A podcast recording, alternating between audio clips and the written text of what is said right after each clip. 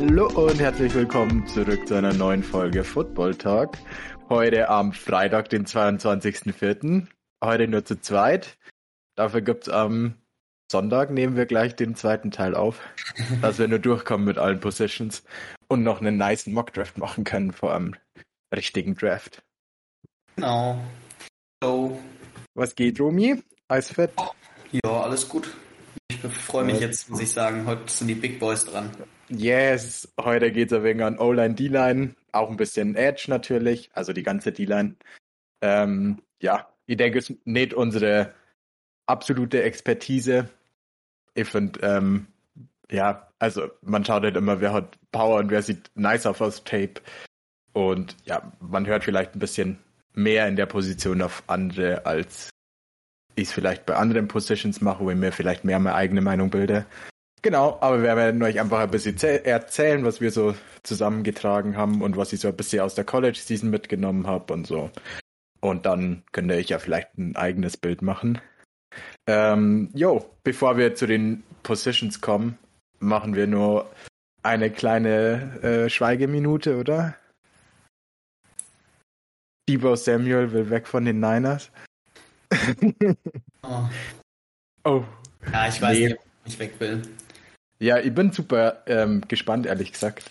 Ähm, ja, irgendwie kommen alle 20 Minuten neue News, warum er jetzt weg will oder warum er einen Trade verlangt. Bisschen peinlich, bisschen halt NFL Offseason, wo gerade nicht so viel abgeht, ähm, muss man die News halt auspressen, was zum geht nimmer. Ähm, ja, mal schauen. Ich finde für ihn nicht so geil. Ich glaube, er ist ein perfekten Spot für sein Skillset. Also ich weiß nicht, ob er, er wird auf alle Fälle überall ein guter Player sein, aber ich glaube, das maximale Potenzial hat er auf alle Fälle dort. Vermutlich, ja. Also, wie sie ihn einsetzen, ist ja auch ein bisschen, weshalb er so geil ist. Äh, und aber da hat er anscheinend ja auch nicht so Lust drauf. Deshalb, ähm, Ja. ja. mal sehen. Ja, also es war einer von den Reports oder einer von den häufigsten Reports, dass er mit seiner Usage unzufrieden ist und einfach nur Fulltime Receiver zocken will. Ähm, ja, kann ich zum einen schon verstehen. Ihr habt auch keinen Bock ähm, gegen einen NFL, gegen eine NFL Defense ähm, Inside Run durchboxen zu müssen, was er ja dann auch ein bisschen gemacht hat. Ich finde irgendwie, ich glaube, er hat am Ende der Saison irgendwie 60 Carries oder so ja, irgendwie vier oder fünf pro Spiel. Ich finde schwer, ja, wenn man eine lange Karriere will, wahrscheinlich soll er sagen, ja, passt. Ähm, ich will einfach nur Receiver spielen. Er bekommt wahrscheinlich das gleiche Geld, wenn er das ausmacht. Vielleicht kann er sie ja mit ähm, Kyle und John Lynch irgendwie drauf einigen und macht irgendeine Klausel in Vertrag oder so und bekommt halt Super Boni, wenn er mehr als 10 Carries oder so hat. Oder irgend so ein Shit. Das wäre auf jeden. Fall sinnvoll, wenn er sich dann besser fühlt. Ja, Ja. Also es gibt ja auch einen Grund, warum Running Backs einfach nicht so lange in der NFL überleben. Ja, klar ist eine harte Position, aber die haben halt 300 Carries in der Saison, die krassen. Stimmt. Und ja. Also ich weiß nicht, ich finde, das ist halt das, was ihn halt auch krass macht. Weiß nicht, ob ihn weiß nicht, ob ihm 25 Millionen im Jahr zahlen würde, wenn er mir das quasi nicht mehr geben will, wo denn er eigentlich am besten ist. Weißt du, was ich meine? Das ist halt, Also Schon ein Versatility, große. Wenn, wenn man nicht mehr hat mit ihm, das ist dann Ja. schon ein Knock auf jeden Fall. Ja. Aber mal gucken. Sie werden schon einen guten Weg finden. Und ich weiß nicht, selbst wenn sie Debo nicht halten können, ähm, ist zumindest genug Geld für Nick Bosa da, womit man sie dann nicht mehr stressen muss. War ja so ein bisschen ein Dilemma, dass man beide irgendwie zahlen muss in nächster Zeit.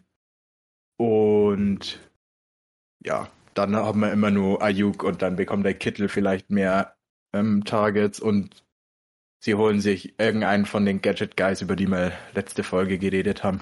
Ja. Ich glaube, bei den Niners, in der Niners Offense ist äh, skillmäßig nicht das Problem. Wir haben eher ein Problem auf Quarterback und äh, also ich würde auf jeden Fall lieber Nick Bosa bezahlen als Debo.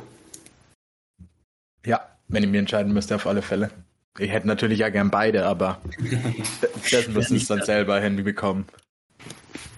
Genau. Alright. Dann widmen wir uns doch mal den Draft zu, oder? Yes. Mit welcher Position Group willst du anfangen? Fangen wir mit den O-Linern an. Okay, starten wir in der Offense. Ähm, sind zwei Offense Guys. Ja, wir zwei allen Offense Guys. Okay, hast du einen Favorite Guy in dem Draft? Ähm, ja, das ist ein bisschen langweilig, aber äh, den Aaron Neal Tackle von äh, Alabama. Ähm, finde schon, also ich gucke nicht so viel College, aber äh, die paar Games, die ich von Alabama gesehen habe, in den letzten zwei Jahren, da war er einfach gefühlt immer der, der größte Tackle auf dem Feld und hat auch im, im Vergleich zu Leatherwood schon echt krass ausgesehen. Ähm, einfach von dem, wie er aussieht in seiner Uniform. Und da sind jetzt auch vor dem Draft ein paar Videos äh, hochgeladen worden, wo er irgendwelche Boxjumps und so macht, wo man sich denkt, das kann eigentlich nicht sein, dass jemand, der so riesig ist und so ja, schwer, äh, dass der ja. so springen kann. Ähm, ja, genau. Und das Ganze, die Athletik spiegelt sich ja auch wieder in, in vor allem seinem Passblocking äh, und eigentlich auch in seinem Runblocking, wo er eigentlich nur mal versagt, weil er sich zu sehr in Leute reinlehnt und sie zu sehr in den Boden bringen will. Hm. Ich. Ja, ähm, mal gucken. Ich bin tatsächlich eher in der Ike Nquano Fangruppe. ich find's ähm, geil, wenn O-Liner halt so Grinder sind und Mauler und einfach über Leute drüber fahren und der ist auf alle Fälle der deutlich physically more physical. Ja, physical. ja ähm, also der überfährt halt einfach Leute und ich finde es eigentlich ziemlich nice in einem Skillset von einem O-Line, aber wenn man so ein Mindset hat und er ist ja trotzdem in Pass-Sets und im Run-Blocking gut, also ja, und ich finde dieses Mindset ist glaube ich das, was man heute am schwersten irgendwie reincoachen kann. Oft sieht Evan Neal so aus, wie wenn er halt einfach nur so seine Aufgabe erledigt und passt. Und Equano spielt halt eher, um halt wirklich riesen Holes aufzumachen und ähm, einfach Leute, der hat Spaß dran, Leute einfach im Grund und Boden zu stampfen.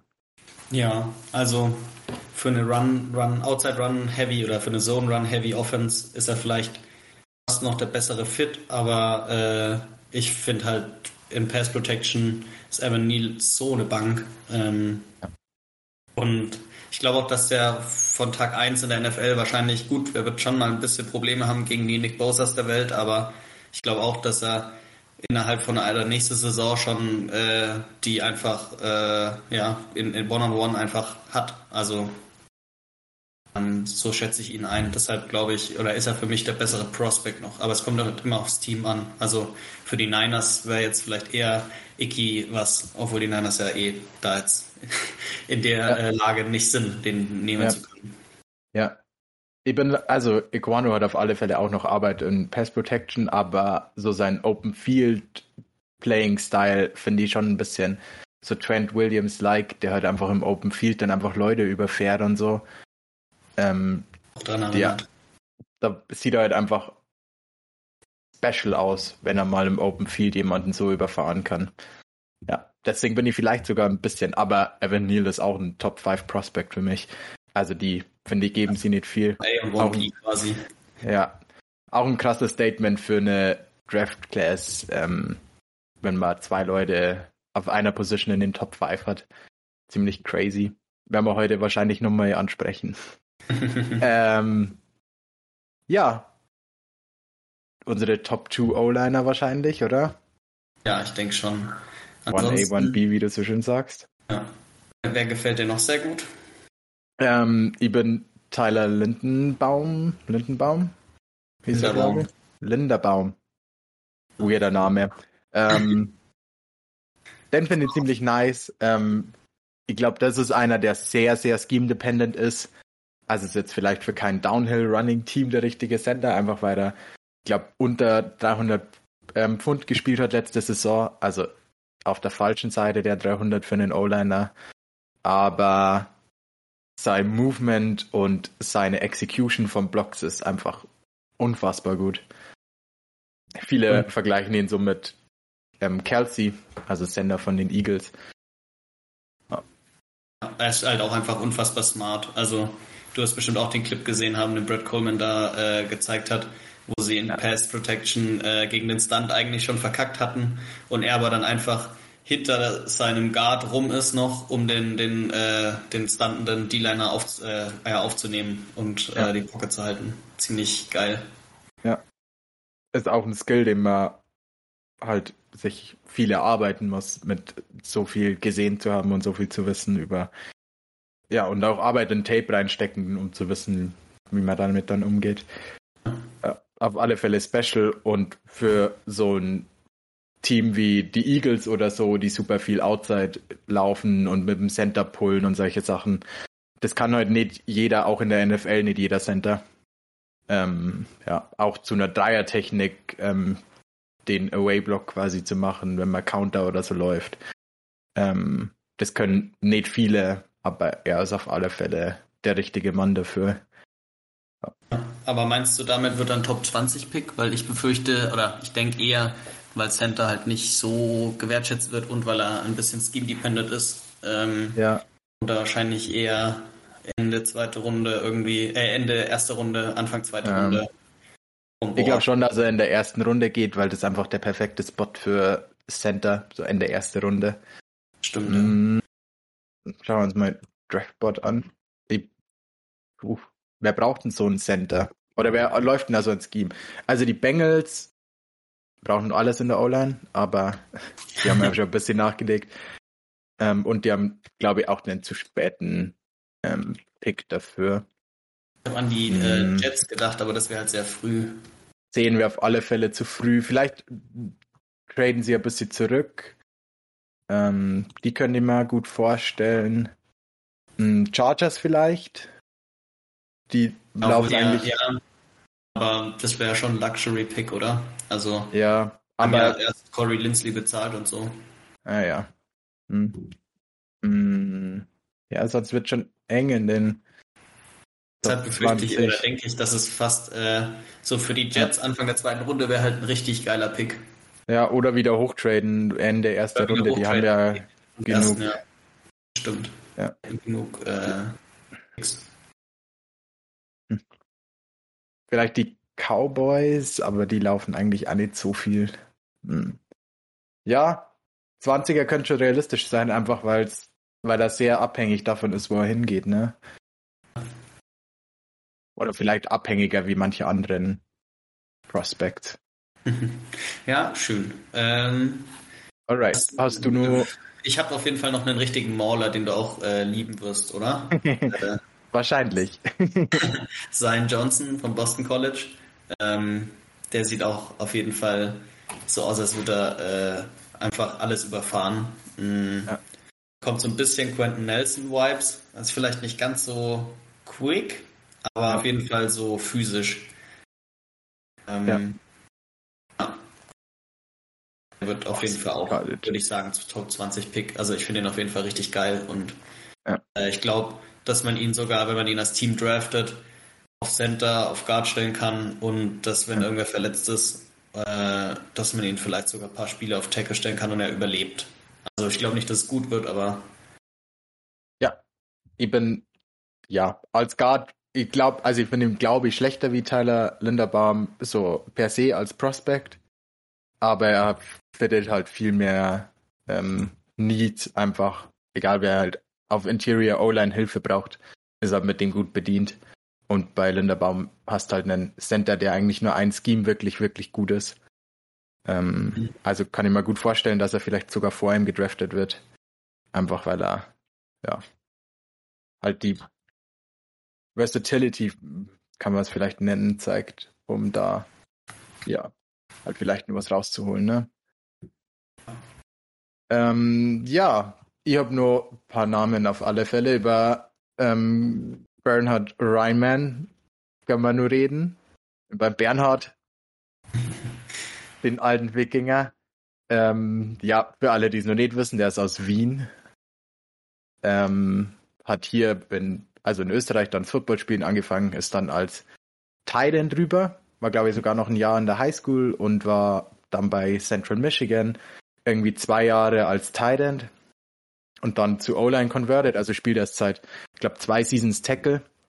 Ähm, der hat auf alle Fälle auch noch eine Lernkurve vor sich, was man eigentlich wahrscheinlich als O-Line-Coach einmal ziemlich geil findet, wenn man einen Typen hat, wo man weiß, boah, der kann nur richtig viel lernen.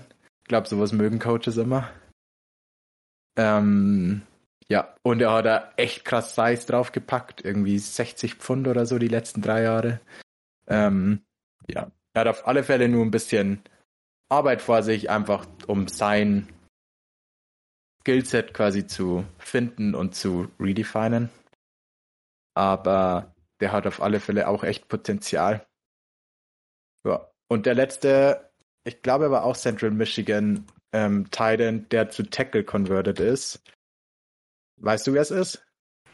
Ah, ja, nee, also Name nicht, aber ich weiß, glaube ich, wen du meinst. Ähm, Früher der Niners Offensive Tackle. Ich weiß es nicht mehr. Bei Central Michigan Joe Staley. Ah, stimmt. War auch Thailand, ist dann auch converted. Ähm, ja, war lange, also fand ich auch einen ziemlich guten, ähm, ja, also super O-Liner auf, also super Tackle, ne? Ähm, All-Pro, Pro Bowler, glaube ich sogar. Ja, war dreimal Second Team All-Pro. Und sein, ich finde, bei dem hat man oft gesehen, dass er halt einfach vom, seiner Athletik her und vom Movement her halt aus einer Position kam, wo da vielleicht noch mehr Wert drauf gelegt wurde. Ähm, das, also ich glaube auch, dass es äh, schon ein ganz guter, ganz guter Hintergrund ist. Ja. Äh, weil man halt einfach ein bisschen mehr ähm, die Quickness und so hat und auch die, das Open Field Blocking ist ja für den Titan fast oder wichtiger noch, sage ich mal, oder man muss es häufiger machen. Und das ist ja auch was, wo sich O-Liner auch oft schwer tun, denke ich.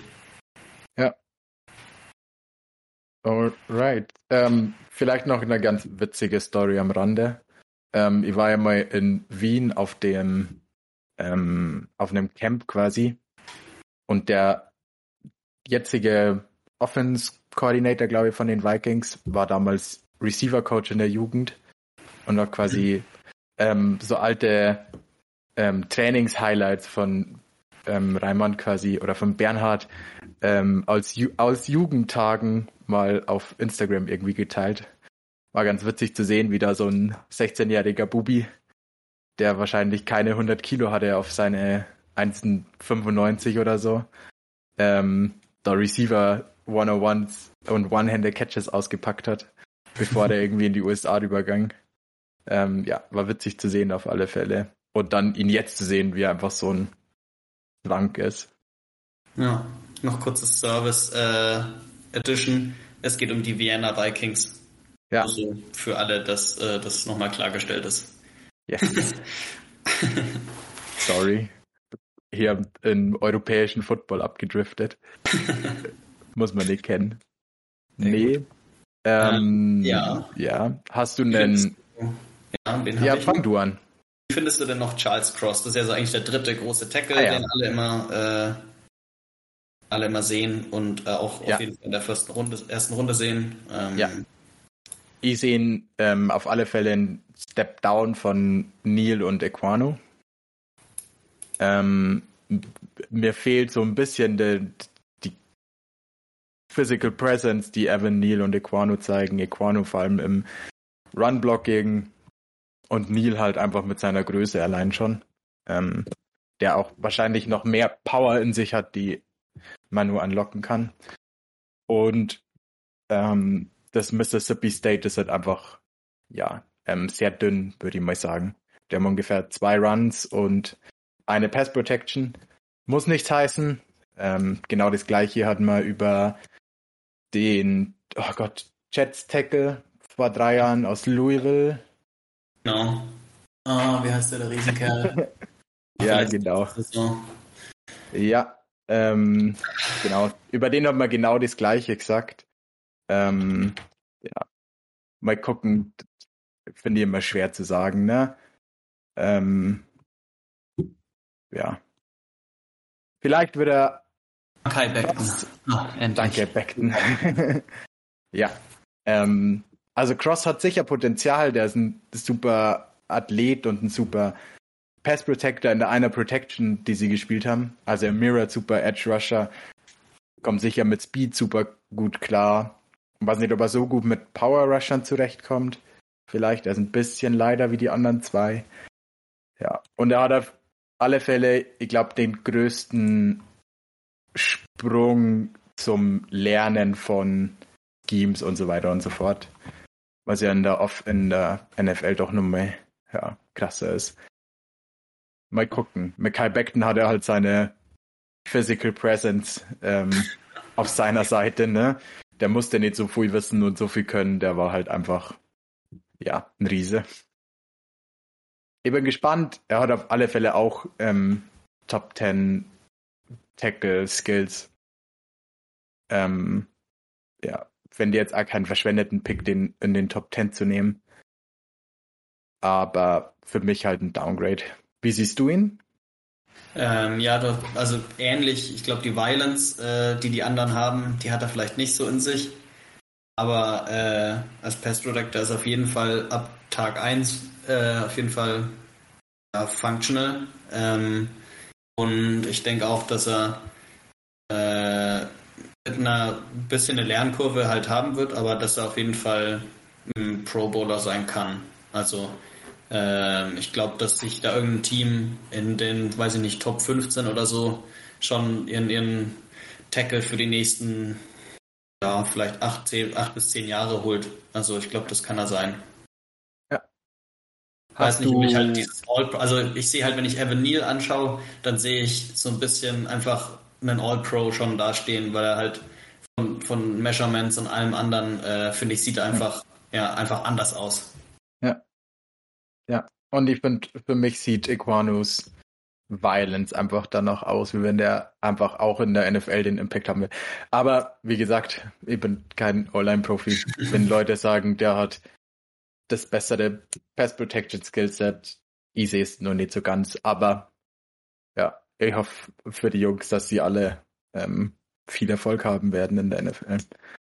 Hast du einen Sleeper O-Liner, wenn man jetzt keinen First Rounder geben will, wo man sich denkt, okay, der ist vielleicht ein Downgrade davon, aber ähm, können die mal trotzdem gut vorstellen? Mm, äh, ja. Ähm, ich muss hier nochmal kurz den Namen googeln. Äh, genau, Trevor Penning. Ich weiß nicht, ob der wirklich ein Sleeper ist. Mhm.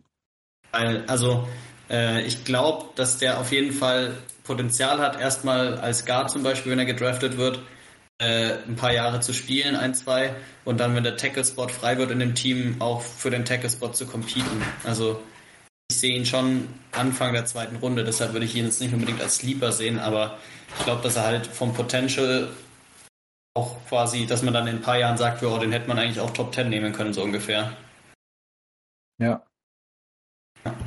Vielleicht, der ist noch ein bisschen raw, ne? Der hat auch Lower Competition gespielt, ne? Northern also Iowa, Iowa. glaube ich. Genau. Ja.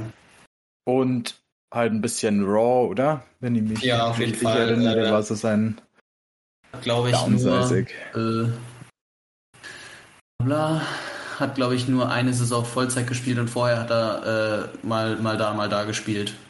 Mhm. So. Würde ich sagen, äh, eher noch raw. Aber ja. O-Liner aus Nord oder Iowa an sich ist doch eigentlich immer eine Bank. ja. Ähm, ich habe keine Ahnung, wo der so gehandelt wird. Einen, den ich noch ganz nice finde, ähm, ist Dylan Parham. Ähm, mhm. Center von Memphis. Ja, der sah für mich als Tape eigentlich noch ganz nice aus. Ähm, auch ganz guter Athlet eigentlich. Ähm, bisschen, also ein Size-Upgrade über ähm, Linderbaum. Ja, bin gespannt, wie der sich so macht. Das ist für mich so der, den ich in Runde 3 vielleicht oder so nehmen würde, wenn man Linderbaum nicht bekommt. Ähm, hat auf alle Fälle auch die Movement Skills, war auch, glaube ich, beim Combine einer von den gut Top-Performern. Ähm, ja, kann ich mir auch gut für so ein ähm, Zone-Scheme irgendwie vorstellen oder so ein White Zone-Scheme vor allem. die mit den Sandern auch viel rumlaufen, ne? Ja. Alright. Es ist halt auch ein Skill, muss man halt ganz ehrlich sagen. Ja. Auf alle Fälle. Und aber wie gesagt, die ähm, Draft Class ist allgemein relativ tief. Gibt viele ähm, ja mit Upside, viele, die so die halt Tackle gespielt haben im College, die man sie als Guard vielleicht ähm, gut aufbauen könnte oder die direkt Starter sein könnten auf Guard. Also ja. ich denke auch, dass das einer der tieferen O-Line-Drafts ist aus den letzten ja. Jahren. Also da kann man gar nicht. Es könnten theoretisch auch, keine Ahnung, sechs oder sieben O-Liner in der ersten Runde locker gehen. Ja. Ich glaube, dass mindestens sechs gehen. Also ich denke, alle, die wir davor durchgesprochen haben, also Neil, Cross, Aquano, Linderbaum, Ryman, Johnson, auch, ja. ja, die sind, denke ich, alle erste Runde. Kenyon Green, äh, meinte zumindest Sims, soll nur in der ersten Runde, eigentlich sicher in der ersten Runde sein. Auch Guard, der hat im Texas A&M die Saison viel Tackle spielen müssen, ähm, weil die ähm, ja halt dünn besetzt waren auf in der O-Line. Ja. Aber als Guard sehen ihn eigentlich alle als ähm, ja, Instant Starter. Oder auch als Impact Player quasi. Genau. Ja. Und den will man sich ja dann auch holen. Also ja. als Impact Player. Ja, auf alle Fälle.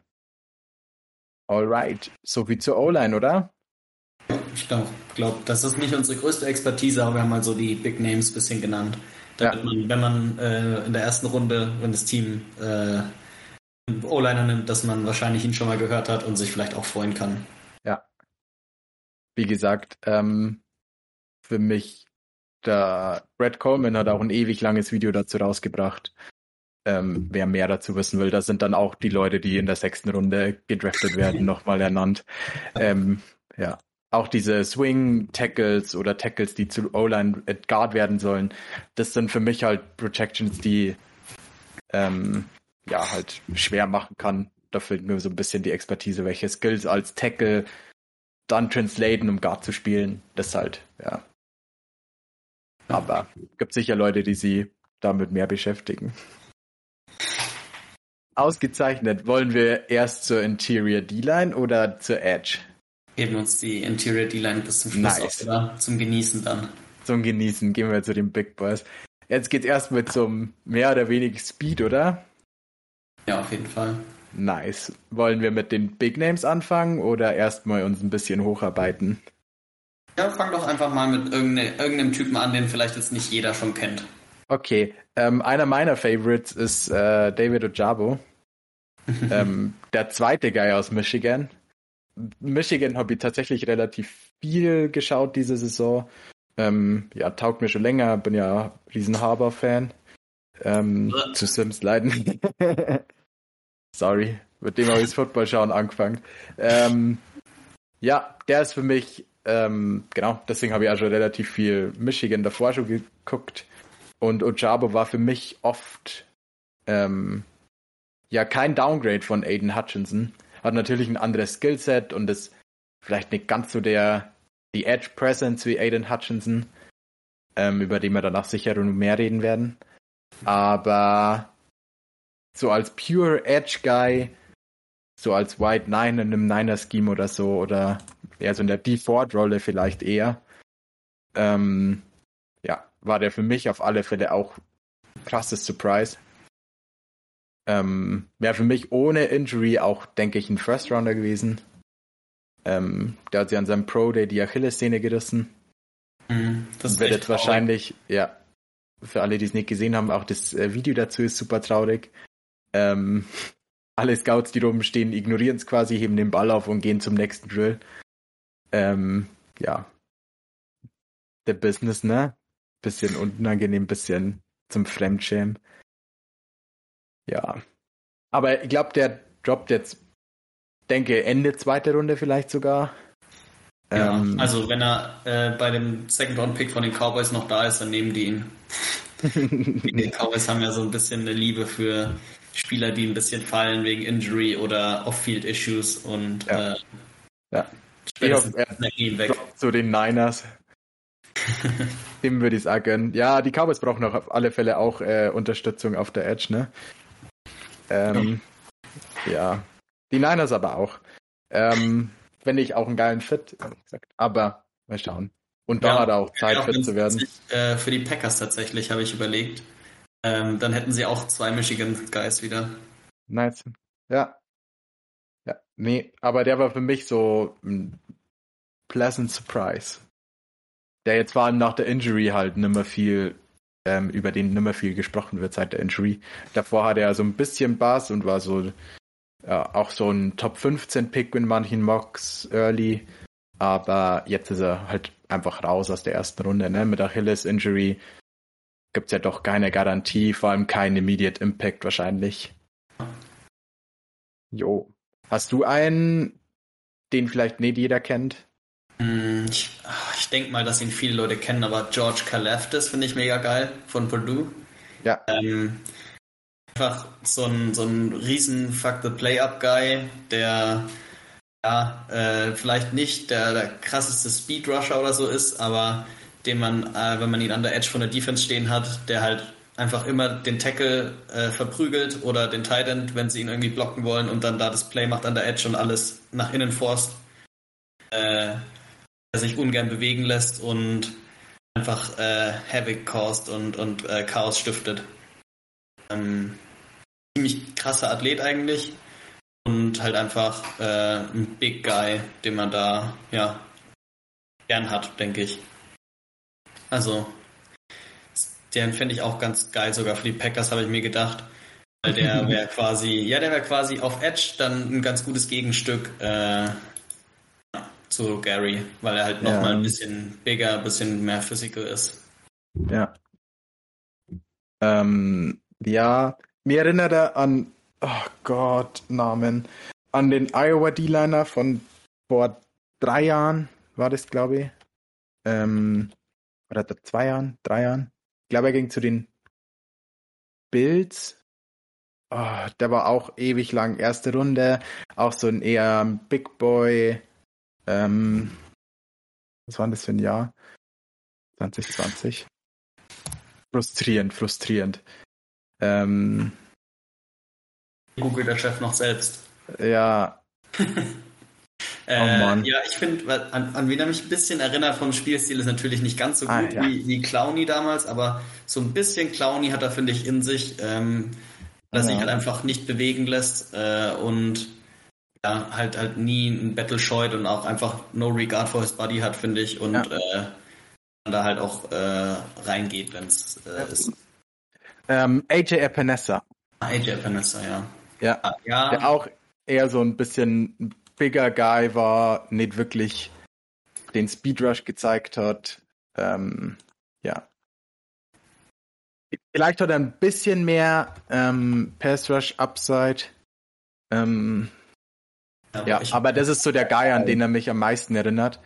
Einfach von, ja, was er heute so spielt und wie er heute all seine Sachen immer spielt. Ne? Der macht halt mhm. viel über Power, viel über, ja, halt einen klassischen Bullrush. Ja, das stimmt. Genau, das wäre so mein. Aber, ja. Mal gucken. Ähm, ich weiß nicht, ich finde auf Edge ist halt First Step und Speed halt einfach ähm, essentiell.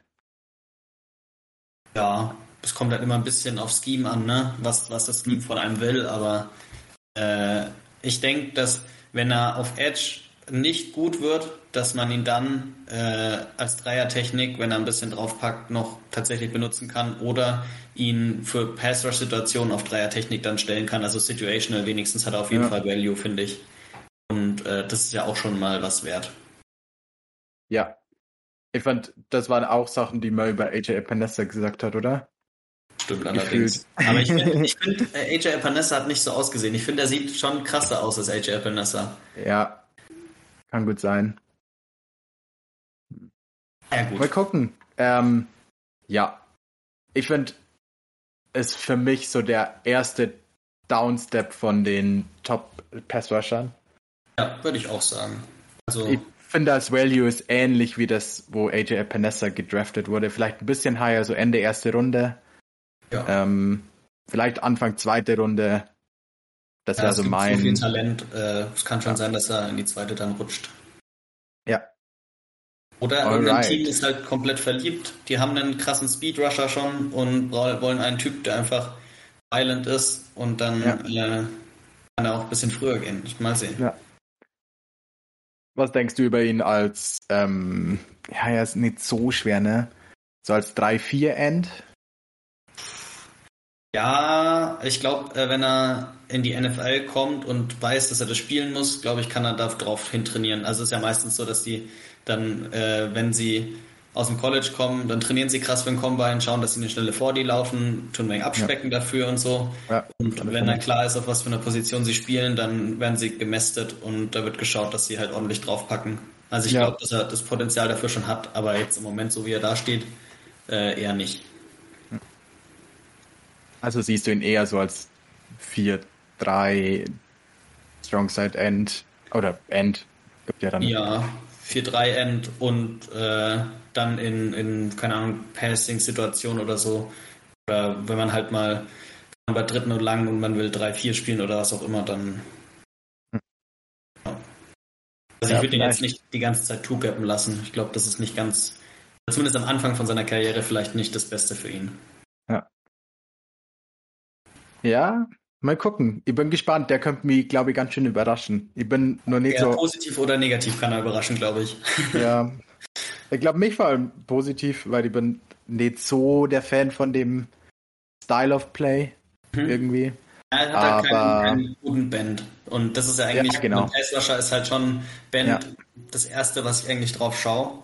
Ja. Aber äh, ja, die, die Violence, mit der er spielt, gefällt mir halt sehr gut, deshalb mal gucken. Ja. Alright. Sollen wir zu den Big Guys gehen? Oder ja. zu den Big Names? Ja. Sollen wir oben anfangen? Wir reden einfach über den zweiten Michigan Guy, oder? Ja.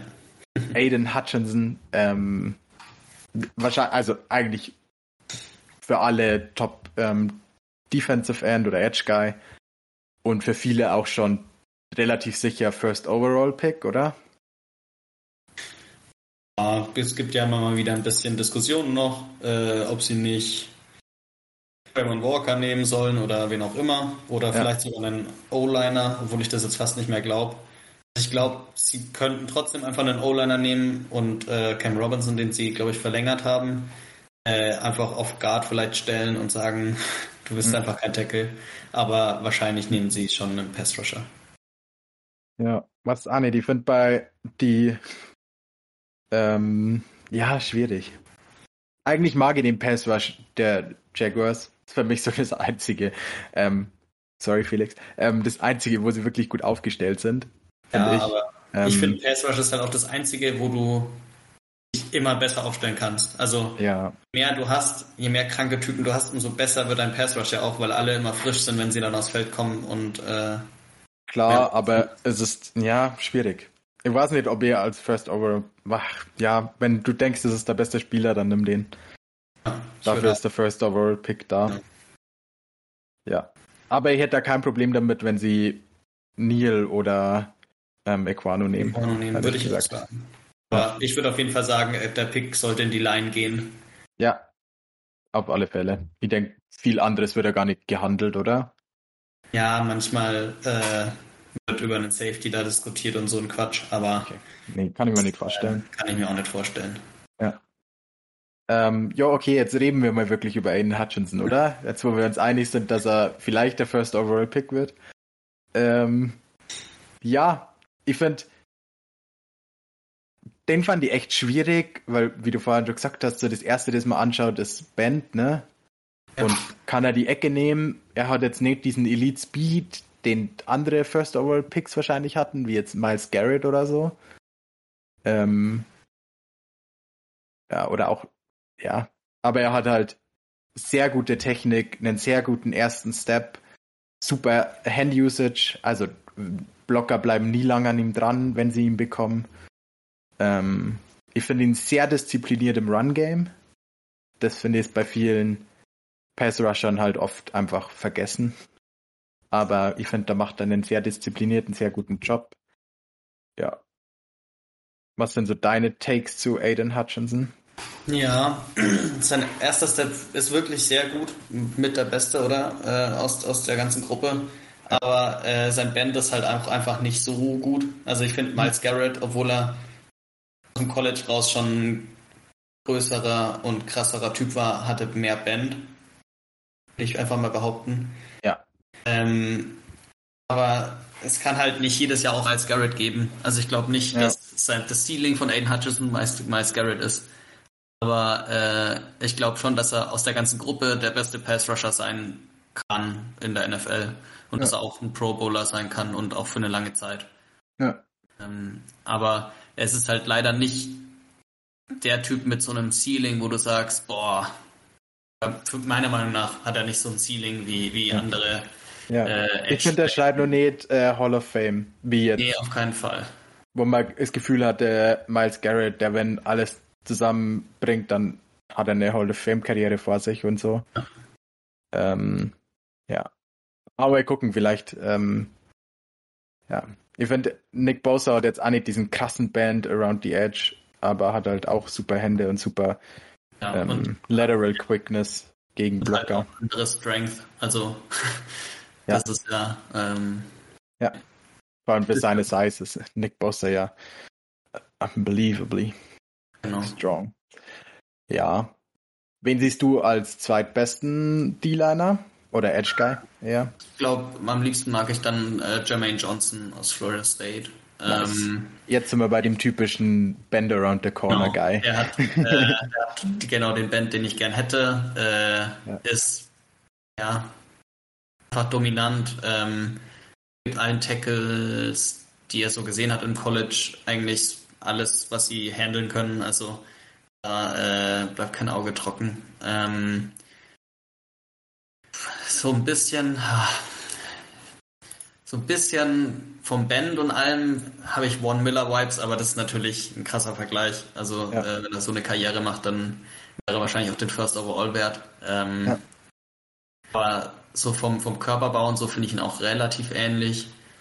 Äh, könnte natürlich immer noch ein bisschen äh, stronger sein, aber hat auch einen, finde ich, sehr guten First Step und oh, ich was vergessen.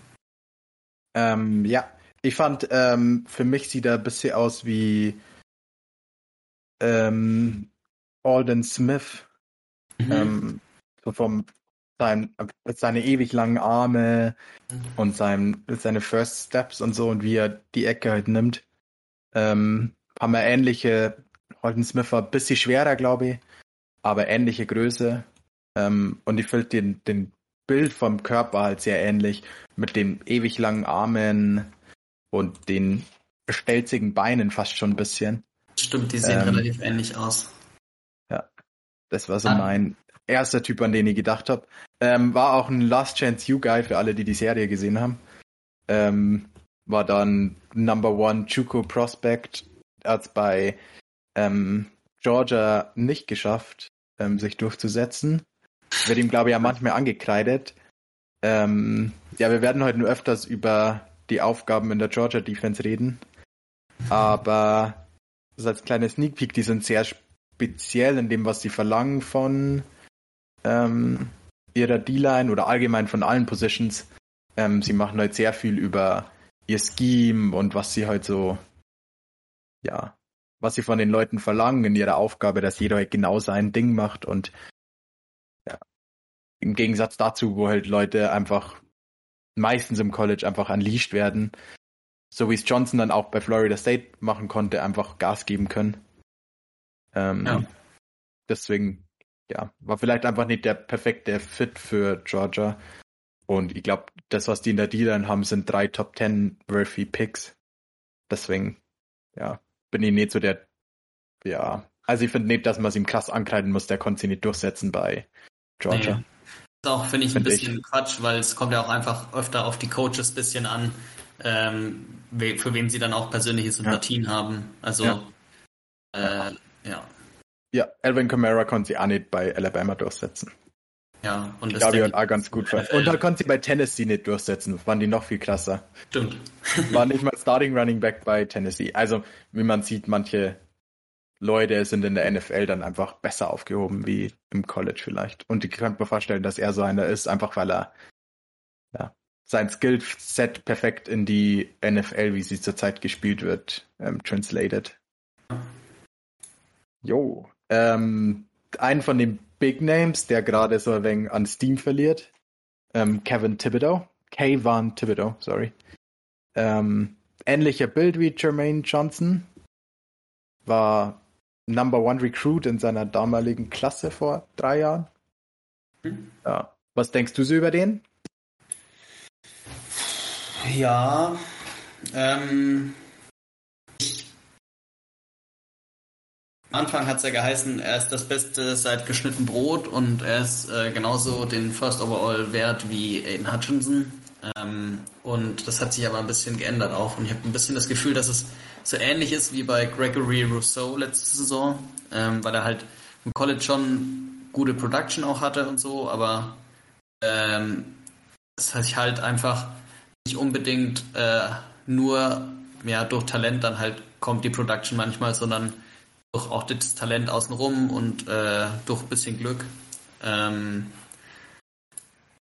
ja, ich glaube schon, dass er ein guter Spieler wird, aber äh, ich sehe halt den Upside nicht so krass, weil er halt einfach nicht so ein krasser Athlet ist wie die anderen, die jetzt da an der Spitze sind. Ja.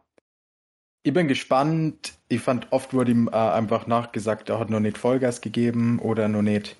Ja, er hat sich bisher auf seinem Number One Recruit ausgeruht quasi und seiner krassen Freshman Season. Ja.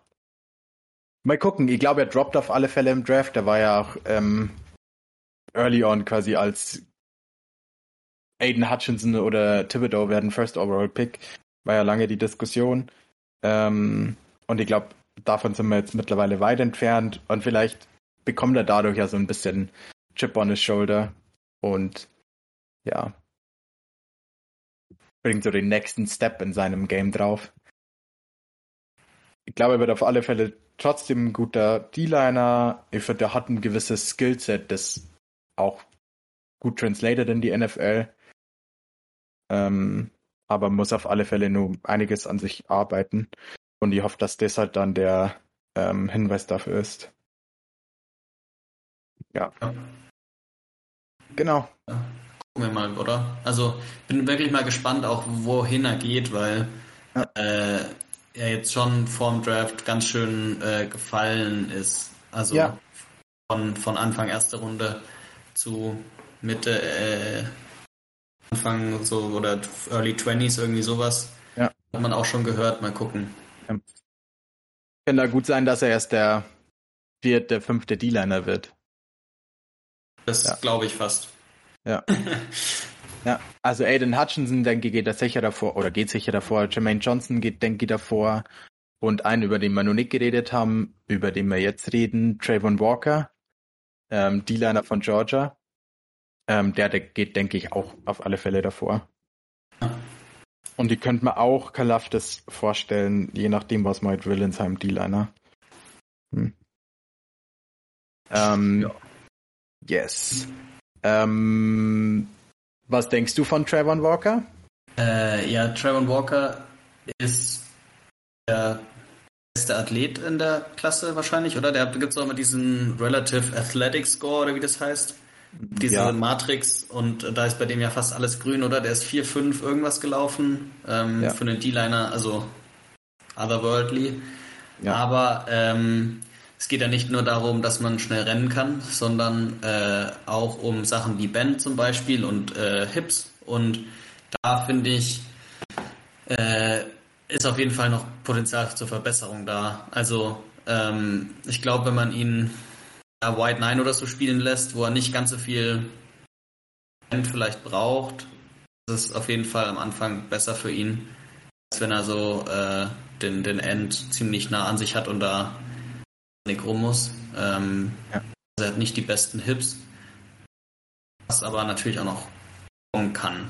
Ähm, und ja, sein College Highlight oder sein College Tape oder was, was er im College gemacht hat, ist immer nicht so aufregend, ähm, finde ich, weil Ja, wegen dieser Aufgaben, die man halt in der Georgia D-Line hat. Das ist halt nicht einfach nur wie gestört äh, Pass rushen, sondern man muss da halt ein bisschen Gap kontrollieren und so weiter, oder? Ähm, ja, die spielen ganz viel Two-Gap, also dass man, die spielen am viel mit 3-4 und viel mit Linebacker-Blitzes und wenn man, also ganz, ganz sloppy gesagt, wenn man 4-3-4 mit Blitz spielt, verliert man natürlich immer die Gaps, in denen man steht. Ähm, vor allem, wenn sie mit Stunts spielen, also Leute aus einem gewissen Area in eine andere Area blitzen lassen. Und das macht es natürlich im Run-Game viel schwieriger, als zu sagen, 4-3, jeder hat sein Gap und da läuft man durch, so nach dem Motto. Ähm, hat natürlich den Vorteil, wenn du einfach dein Gap hast, kannst du das Fullspeed angreifen. Die spielen halt viel mit Stunts und 3-4 und Open Gaps und da muss man den O-Liner kontrollieren und dann die Area quasi in beide Richtungen so ungefähr zumachen. Ja. Und man kann halt nicht mit dem Start einfach Vollgas geben. Ja. Also nur um die, den Talk abzuschließen, er hatte einen 9,99 RAS-Score mit 10 als Max, hatte einen 451 40. Ähm, ja. So und auch ähm, Size und Height sind ganz gut. Das einzige, das nicht grün ist, also grünes ähm, Elite quasi in dem, ja, ist sein äh, Weight mit 272. Da ist halt nicht der schwerste, aber ich glaube, das ist ja keins von den ähm, Sachen, wo man unbedingt der schwerste sein will. Vor allem 272 ist ja trotzdem schwer. Ja. Also schwerer ja, als äh, Hutchinson, schwerer ja. als Thibodeau. Ungefähr ja, ich glaube, der schwerste. Also, ja der schwerste von den Edge Guys. Kaleftis ist, ja, da ist er mit 266 gelistet. Ja, aber also irgendwie so um den Dreh rum wird das auch sein, glaube ich. 270. Ja. ja. ziemlich crazy. Ja. ich finde, das Einzige, was ein bisschen schwer ist, ähm, ich finde, das ist der einzige von den D-Linern, wo man seine wirkliche Aufgabe noch nicht gesehen hat. Mhm. Bei allen anderen, die haben die waren halt dann Pass Rusher oder Kaleftis, der halt dann als so Strong Side End halt sein Gap irgendwie hält und dann halt Bullrush, so nach dem Motto. Aber bei Trevor Walker ist, finde ich, der einzige, wo man das Gefühl hat, da muss man seine Rolle projecten. Dass er halt nicht der Two-Gap-End ist, der dann kontrolliert und dann alles easy macht, sondern einfach mal sein, seine unglaubliche Athletik quasi einfach mehr auszuspielen. Ähm, ja. Ich finde, das ja. ist das einzig Negative, was man über ihn sagen kann, so nach dem Motto. Dass ah. man es nur nicht gesehen hat, wo denn er eigentlich am besten ist. Kann natürlich auch was Positives sein, aber ähm, für mich so der einzige Downgrade. Mal gespannt, wie das dann in der NFL aussieht, weil mit dem Speed kann er ja eigentlich wirklich äh, bei Outside Zones, wenn er auf der Backside ist, äh, den Running Back einfach noch erwischen, so ungefähr, bevor, ja. bevor er an der Line ist. Das wird echt crazy. Ja. Auch, auch wie er dann gegen so mobile Quarterbacks aussieht. Ähm, ja, bin ich wirklich gespannt. Also der ist halt wirklich, dadurch, dass man auch im College es noch nicht so richtig viel gesehen hat, ähm, hat er halt ja natürlich einfach mehr Risiko, aber halt auch vielleicht mehr Upside als, als andere. Auf alle Fälle. Ja, ja, ist halt mehr eine Projection dann. Ja, aber auch, ja, schwierig. Ähm, aber ich glaube, man sieht trotzdem was von seinem Talent translated und was nicht, würde ich sagen. Also die, wenn er mal Gas geben konnte, hat man schon gesehen, wie krass er da denn ist. Es war halt einfach viel seltener als bei allen ja. anderen. Würde ich behaupten. Okay. Ähm, einen hatte Simpson in seinen Top 5. Ähm, Nick Bonito, Oklahoma. Der leichteste aus der ganzen Gruppe. Ja, auch der kleinste, glaube ich, mit 6'3. Ähm, der war für Sims so der, der prototypical Speedrusher, so halt eher ein 3-4 Outside Linebacker, der auch. Linebacker spielen kann. Ich glaube, seine Comparison war Hassan Reddick, wenn ich mich richtig ja, erinnere. Also auch so ein Typ, der irgendwie beides gespielt hat und ja, den wir mal halt als End quasi einfach mal machen lässt. Ähm, ja, sah der ziemlich crazy aus. Ähm, yes. Ich glaube, also fast alle, über die wir geredet haben, sind eigentlich erste Runde äh, mehr oder weniger. Also Worthy. Ja. Bei Nick Bonito ja. weiß ich nicht genau, Nick Bonito, da müssen wir mal, also ja. da werden wir sehen. Aber es gibt auch Teams, die das halt auf jeden Fall valuen ähm, und, und die eben so einen Speedrush auch brauchen. Vor allem vielleicht eher gegen Ende von der ersten Runde. Ja, auf alle Fälle. Ich denke, es ist danach wieder ein Drop-off da. Also zumindest, es gibt nur diesen Penn State Edge Guy, der auch ein bisschen undersized ist, über den nur einige reden. Aber sonst hört man, glaube ich, schon, dass viel einfach danach ein Drop-off da ist. Sie ist zwar danach wieder, glaube ich, relativ tief, wie so das Thema des Drafts ist so ungefähr, aber ähm, da ist dann schon der große Drop-off da, wenn man keinen so in der ersten Runde bekommt. Ja. Genau. Ein bisschen, ja, genau. Ich finde, bei O-Line habe ich eher das Gefühl gehabt, es gibt halt diese Top 2, aber auch was man in Runde 2, 3, 4 so nach dem Motto bekommt, ähm, kann quasi die gleiche Karriere hinlegen. Also kann immer, aber die projected mal quasi eher zu ähnlichem Erfolg. Ja, da gibt es auf jeden Fall mehr Tiefe als auf Edge, würde ich sagen. Also zumindest ja. da ist der Drop-Off nicht so hoch oder nicht ja. so groß. Ja, finde auch.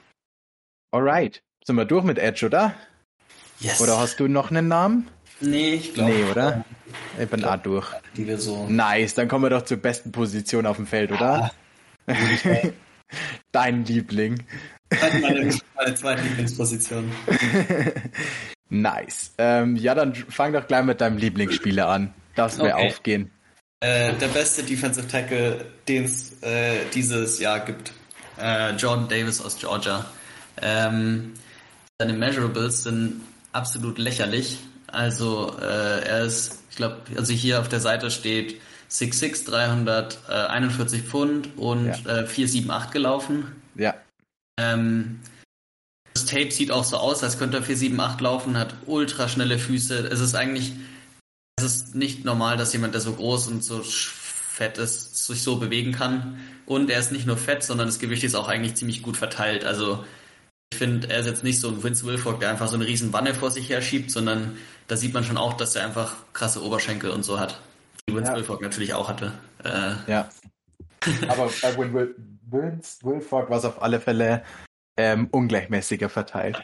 Äh, und dann habe ich äh, mal geguckt, äh, also ich glaube leider, dass er relativ früh in der ersten Runde schon äh, gehen wird, weil er halt einfach so, so, ein Freak ist. Aber ich habe mal verglichen ähm, mit einem meiner Lieblingsspieler von den Packers äh, von damals, und zwar BJ Raji, als die Packers Run D noch Elite war. Ähm, der hatte, hatte echt ziemlich ähnliche Maße, also bisschen kleiner, aber ähnliches Gewicht, ähm, nur halt einfach nicht so ein Athlet. Äh, war damals im, im 2009er Draft auch äh, der neunte Pick in der ersten Runde ähm, und war ja einfach Grundstein der Laufdefense der Packers. Und ich glaube, Jordan Davis genau das für ein Team wird. Plus, dass er beim Third Down gelegentlich drauf bleibt und äh, der Quarterbacks Nightmare wird beim Pass Rush. Ähm, ich glaube, der wird vor allem so leichte Center äh, einfach rumschubsen und leichte Guards. Ähm, ja. Vielleicht einfach, ja, er hat nicht so eine gute Leverage vielleicht wie Vita Vea, aber ich glaube, dass er wie Vita Vea sein kann im, in seinem Pass Rush und in, in seinem Spielstil. Ja, auf alle Fälle. Das ist das, was man ihm, finde ich, am meisten ankreidet, dass er keine äh, Pass-Rush-Ability hat oder nicht gezeigt hat, vor allem. Ähm, Georgia hat ihn relativ viel rausgenommen beim dritten. Ja, ähm, ja wie also, gesagt, die, die Georgia Defense ist halt special. Die war letzte Saison sicher die talentierteste der Liga, aber auch ähm, eine, die halt ganz anders spielt wie alle anderen, die halt nicht so unleashed, sondern sehr auf ihr Scheme gefixt sind und sagen, das ist deine Aufgabe, das ist deine Aufgabe. Ähm, hat offensichtlich gut funktioniert, deswegen ähm, ist da jetzt kein Shame oder so, aber ähm, das sind auf alle Fälle Leute, die in der NFL auch andere Rollen übernehmen können, wahrscheinlich. Also wir haben vorhin bei Walker schon gesagt, Jordan Davis hatte sogar einen 10,0 ähm, RAS-Score. Er hat zwar den zwei Drills nicht mitgelaufen, aber ähm, alles, was er gemacht hat, war ähm, 9,9 so ungefähr. Also schon unfassbar gut alles. Ja. Jo. Und äh, ich glaube, wenn er, also mit dem Profil, wenn er äh, spielen würde, wäre auf jeden Fall wahrscheinlich First Overall, äh, würde jeder drüber reden. Ähm, so einfach das, das Skillset nicht ganz so, ähm, ja, vielleicht in der NFL wertgeschätzt. Aber äh, für mich ist er auf jeden Fall ein Top 10, vielleicht Top 5 Pick, je nachdem, wie es das Ganze fällt. Ja. Ähm, mein Lieblingsspot ähm, wären die Chargers. Ich würde den ähm. unfassbar nice finden bei den Chargers. Die picken an 17. Ähm, also könnte ein bisschen schwer werden. Aber ja, das wäre auf alle Fälle mein Traumspot für ihn vielleicht sogar. Ja, einfach weil die Defense echt nice ist oder echt gut ist, aber die Position quasi noch ein bisschen vermissen lässt. Und ja, mhm. mal gucken. Kann man schon vorstellen, dass, ja. Witzig wären auch die Giants. Dann hätten sie, also, die haben ja eh schon ja. mit die größte D-Line in der NFL. Und ja. mit ihm dann noch, das wäre. da kann ja. man das Run-Game einfach direkt einstellen. Ja. Ich finde es äh, eigentlich eine ganz geile Kombi, ähm, so ein bisschen dem entgegenzuwirken, was die NFL gerade quasi macht ähm, mit alles aufs Passing Game und alles auf Speed und so weiter. Ich finde das auch was, was die Patriots halt einfach machen, dass sie trotzdem einfach mit schweren Jungs spielen und sagen, stopp damit mal das Run Game und wir machen das Pass Game einfach mit Elite DBs ähm, und müssen halt nicht blitzen, nicht Pressure bringen. Ja, halt einfach ein ganz anderer Ansatz. Was ich eigentlich ziemlich geil finde, zu sagen, wir bringen jetzt einfach, ihr wollt immer leider werden, okay, wir bringen einfach immer mehr Beef und ähm, schlagen euch damit. Finde die eigentlich ziemlich nice. Also, finde ich auch einen gar nicht so dummen Ansatz von den Giants, einfach zu so Double Down, einfach Vollgas zu geben on the heavy side, so nach dem Motto. Aber natürlich als Geschmackssache, ne? genau. Alright. Ähm, ja, wollen wir gleich über den zweiten Georgia D-Liner reden? Klar, jetzt sind wir schon dabei sind. Jetzt sind wir schon dabei, oder? Devontae Wyatt, ähm, finde ich eher den, also Jordan Davis kann Einsertechnik spielen, Nose spielen, vielleicht sogar ein bisschen Dreiertechnik spielen. Devontae Wyatt ist für mich eher die, ähm, so der pure Dreiertechnik, ähm, ja, vollgasgebende D-Liner, finde ich. Ja, würde ich auf jeden Fall so unterschreiben. Plus, ja. wenn er ein paar Jahre in der Liga ist und ein bisschen besseren Pass Rush noch drauf hat, so ein bisschen wie äh, DeForest Buckner ab und zu mal ausstellen und ja. äh, einfach mal, also da dann kann man wirklich mit ihm, denke ich, Mismatches suchen, auch ein bisschen mit Aaron Donald, dass man einfach guckt, wo können wir die Woche ihn äh, auf wen stellen, dass er einfach möglichst viele One-on-Ones gewinnt und One-on-Ones bekommt. Ja. Ähm, ja. Also zumindest als Upside, jetzt nicht direkt, aber ich glaube, dass er das äh, als Spielertyp äh, hinbekommen könnte. Ich finde auch, dass er ja ähnlich welcher Typ sein kann, eben wie Buckner. Ja, er ist halt deutlich kleiner wie Buckner, ne? Ich glaube, viel, was Buckner so krass macht, ist sein, seine Size Advantage und seine Length halt einfach. Ähm, Wyatt ist nur ein 6'3, also eher kleiner. Ähm, also ich glaube, er hat vielleicht, also ich kann mir gut vorstellen, dass er einen ähnlichen Impact hat, aber auf eine andere Art und Weise. Ich finde eher, der hat so ein, also ich will die Comparison gar nicht machen, weil der keiner hat die Comparison verdient, aber er hat so Aaron Donald Style Vibes, halt einfach mit unfassbarem First Step und wie schnell er in Gaps ist und wie gesagt, das ist halt wieder Georgia, ne? Also er hat viel Two-Gap-Aufgaben gehabt und viel, ja, halt da einfach deinen O-Liner fest und dann mach bei Null den Tackle, so nach dem Motto. Ähm, also konnten nicht so einfach mal Vollgas geben. Ähm, ja, aber das finde ich, können die bei ihm so A sehen, dass er halt einfach auch ein Elite Pass Rusher ist vom Dreier-Technik-Spot. Ja, auf jeden Fall. Ja. Für Sims war es auch 1A, 1B, ne? Hm? ich finde, das sind zwei komplett unterschiedliche Spieler. Also selbst wenn du sagst, du brauchst einen Interior D-Liner, ähm, wirst die noch nicht, also kann man nur nicht sagen, ob man Wyatt oder Davis braucht. Ähm, nee, ist nicht so einfach. nee. Aber beides Top 10 Pick worthy. Auf alle Fälle. Yes. Ähm, ja, hast du sonst noch D-Liner oder Interior D-Liner, mm. über die du gerne reden würdest? Mm, sonst habe ich tatsächlich eigentlich keine geschaut. Nur mal äh, die Top 5 von, von Sims habe ich halt mir ein bisschen kurz angeguckt. Ähm, aber ja, ich fand sie gut, aber vielleicht nicht so special. Ich weiß nicht, ja. wen findest du einen von denen noch special? Ich habe mir noch ein bisschen Travis Jones Tape angeschaut, den hm. Connecticut D-Liner. Ähm, den fand ich ziemlich gut. Der hat ähm, super gute Hand-Usage, einfach wie er blockerlos wird. Ähm, ich habe mir sein Tape gegen Clemson angeschaut. Oder mhm. einiges davon, wie auch immer. Ähm, und ich finde, das ist schon, glaube ich, ein ganz gutes Matchup, um sehen zu können, wie, ja, was so davon translaten würde wahrscheinlich. Also besseres Matchup hat er ja nicht, oder schwierigeres Matchup, wie immer. Ähm, und die hat er schon ganz schön dominiert in den Raps, die ich gesehen habe. Also er hat super schnelle Hände, wird schnell blockslos, hat ähm, echt Pass Rush Abilities, also hat auch Impact im Passgame quasi gezeigt, aber war auch ähm, super gegen Double Teams und war echt tough in der Mitte quasi, den zu moven.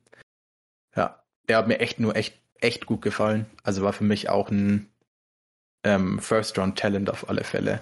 Ja, würde ich auch ja. sagen. Ich fand ihn halt nicht ganz so special wie die anderen zwei, aber ich fand nee. so die Sachen, die man äh, beim Senior Bowl, das kam halt, als ich äh, Travis Jones Highlights eingegeben habe bei YouTube, kam Senior Bowls ja. Highlights und da fand ich auf jeden Fall sein Bullrush und dann aus dem Bullrush quasi, wenn er den Typen mal outleveraged hat, dann einfach ihn loszuwerden, nach links zu schmeißen, nach rechts zu schmeißen, äh, yes. fand ich echt sehr gut. Also das ja. war schon, glaube ich, da hat er auf jeden Fall äh, in irgendeinem NFL-Team eine Rolle. Ja. Wenn er, wenn er äh, an 28 zu den Packers damit geht, wäre ich auf jeden Fall happy, denke ich. yes. Ähm, ich habe mir auch noch ein bisschen ähm, vom dem USC äh, D-Liner angeschaut. Mhm. Ähm, das war, glaube ich, der, den Sims quasi die. Auf sechs, oder? Oh. Nee, ich glaube, der war sogar vier. Ähm, Auf ja. Vier hat er Eyoma Uwazarike. Genau. Ja, das ist der Uwazarike, das ist der USC D-Liner. Äh, ah. Iowa State D-Liner, sorry, nicht USC. Sorry. Ähm, an wen hab ich gerade gedacht? Irgendein USC D-Liner von letzten Saison, glaube ich. Letzte Saison, oder? Das ja. Ähm, der. Den hattest du auch in deiner. Den fand ich gut. Ja. Ähm, Egal. Ja. ja. Jetzt nicht mehr. Nee. Jay Tufele hieß der so? Tufele, ja, genau. Ja, okay, sorry kurz abgedriftet. ähm, ja, den fand ich. Also ich habe direkt nacheinander Jones und dann ähm, Uwazurike ein bisschen angeschaut und Uwazurike hat einfach ja so ein bisschen so einen Step geleckt im Gegensatz zu Jones. Also ich fand den nicht so explosive, bisschen stiffer. Seine Usage war auch eine andere. Der hatte, die spielen viel 3-4 und der hat Moinos gespielt und dann halt zu einem Tackle gestuntet und so.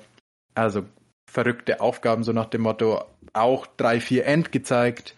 Ähm, und da auch ein bisschen Pass-Rush-Ability um die Edge quasi rum mal gezeigt. Also er ist auf alle Fälle versatile. Ich denke schon, der kann alles spielen von Einsertechnik bis End, glaube ich. Ja, das hat sie uns ja auch gesagt oder gemeint, ja. dass äh, auf jeden Fall auch Value für viele Teams hat. Ja, ich fand, man hat auf Tape gesehen, dass auch in Iowa State ja alles schon mal gespielt hat. Ähm, ich finde oft ist sowas halt so ein, ja, dem sein Skillset translated schon, aber der hat es quasi im College schon gezeigt, dass er alle Spots mal gespielt hat. Quasi auch Raps als End hatte, der einfach Speedrushen sollte, aber auch Raps auf Nose, wo der einfach einen Center geben sollte. Ähm, ja, aber mir hat einfach dieses Wow, es ist special gefehlt, als ich den ein bisschen angeschaut habe. Der war so, okay, ja, war gut, okay, ja, war gut. Aber bei Jones hatten wir gleich so das Gefühl gehabt, oh krass, was hat er gerade mit dem Guard gemacht? Ja, das hat mir so ein bisschen gefehlt in dem Tape. Deswegen für mich schon Drop-Off da dazwischen. Ja. Sims hatte noch The Marvin Liel in seinen Top 5. Ähm, ja, da habe ich nicht viel gesehen. Kann ich nicht so einschätzen. Er meinte auch so ein bisschen ähm, ja, Positional Value, können auch Inside ein bisschen mehr spielen. Ja. Genau. Und Logan Hall wird, glaube ich, nur relativ hoch gehandelt. Ähm, der hatte auch einen krassen ähm, Combine. Ja, aber ja. Logan. Ähm, ja, mal, mal sehen. Ich meine, das ist dann immer äh, auch Landing Spot abhängig, ne? Vor allem ja. vielleicht für Inside Guys, weil da ist ja dann doch die Rolle, in der sie dann äh, landen, entscheidend. Ja, ich finde, Inside ist, also der hatte auch den 488 vor die Yard mit 283 Pfund. Schon gut. Ja, aber er ist halt eher mit 6'6, 280 Pfund ist halt schon eher light, ne? Mhm. Da ist er halt, ja. Dafür ist sein Agility Grade auch Elite. Also war 90 Prozent sowohl im Shuttle als auch im Recone. Also da schon athletically gifted. Auf alle Fälle. Ja. Genau. Ich finde D-Line auch, oder Interior D-Line vor allem, ähm, so krass abhängig davon, was halt so ihr Scheme ist, ne? Sowohl im College, was sie da gespielt haben, ähm, als auch was in der NFL von denen verlangt wird, ob die halt eher und wie viel man ihnen hilft für Pass Rush. Wenn man mal anschaut, wie viele 101s Aaron Donald irgendwie geschemt bekommt. Also klar, er ist unfassbar gut in dem, was er macht, aber vor allem in der Saison ähm, mit Staley quasi als DC. Ähm, der hat schon echt krass dafür gesorgt, dass er einfach ein One-on-One gegen den Guard hat. Ähm, ja. Und das gewinnt er halt einfach immer. Also klar, das muss man erstmal gewinnen, aber ich finde, man hilft denen dann schon echt viel in der NFL. Ja. Oder wenn halt einigermaßen clever gestuntet wird und so. Ähm, ja, auf alle Fälle. Halt schon nice. Ja, also es kommt halt immer ein bisschen drauf an, ne? Ähm, die, die New, in New England sitzen sie wahrscheinlich und wenn der Typ da steht und, und den, den, das Perfect Two gapt, das ganze Ding, dann, da, dann denken die sich auch, Alter, das ist das Beste seit geschnitten Brot. Ja. Äh, und äh, ja, wir als Wald- und Wiesen-Football-Fans würden halt gerne ein paar Pressures oder ein bisschen, bisschen ja. Äh, Pass-Rush sehen. Auf alle Fälle. Aber ja, kommt in vielen unterschiedlichen Geschmäckern. Ja.